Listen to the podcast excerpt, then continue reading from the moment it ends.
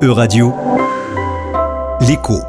Marc Tempolman. Nous accueillons Marc Tempelman, le cofondateur de l'application d'épargne gratuite Cashby. Nous discutons toutes les semaines de finances. Bonjour Marc, de quoi allons-nous parler aujourd'hui? Bonjour.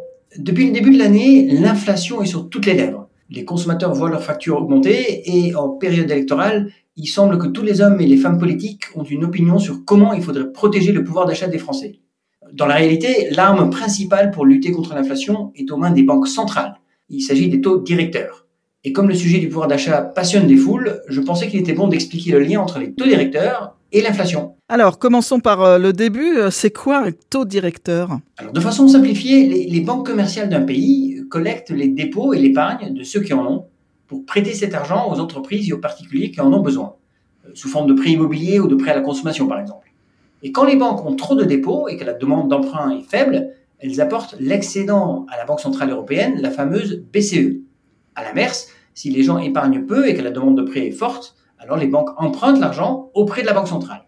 Les taux auxquels la Banque Centrale rémunère les dépôts que les banques commerciales lui apportent, ou encore prête à ces banques quand elles manquent de liquidité, sont appelés les taux directeurs. Si j'ai bien compris, la Banque centrale, qui dépend de l'Union européenne, détermine à quelles conditions les banques commerciales peuvent emprunter chez elles ou venir déposer des surplus de dépôts. C'est bien ça En effet. Et on voit bien comment, par ce billet simple mais très puissant, elle peut influencer l'activité des banques commerciales.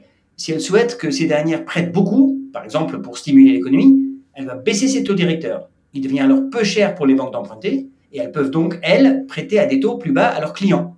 Très concrètement, c'est parce que la BCE a abaissé ses taux directeurs à des niveaux historiquement bas que nous avons pu voir des crédits immobiliers à 20 ans à des taux moyens de 1,55%, avec des possibilités pour certains d'emprunter à 15 ans à moins de 1%. Mais la BCE a récemment annoncé qu'elle euh, commencerait à augmenter ses taux directeurs, n'est-ce pas?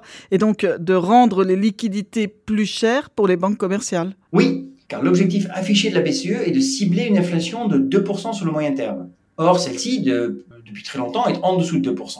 Mais récemment, elle s'est envolée. Et au mois de mai, l'inflation s'est établie à plus de 8%. Et donc, pour la réduire, la BCE a annoncé qu'elle allait relever ses taux directeurs à partir du mois de juillet. Et en anticipation d'une série de hausses à venir, les marchés financiers ont déjà réagi.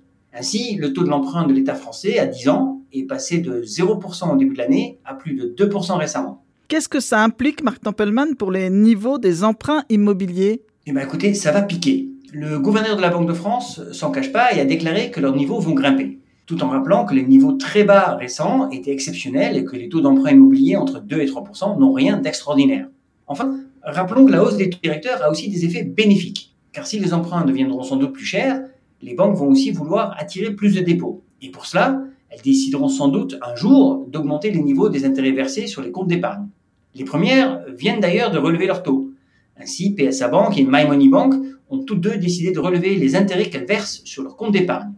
Dans le cas de My Bank, jusqu'à 3% pendant 3 mois, suivi de 0,7%. Merci Marc Tempelman, à la semaine prochaine.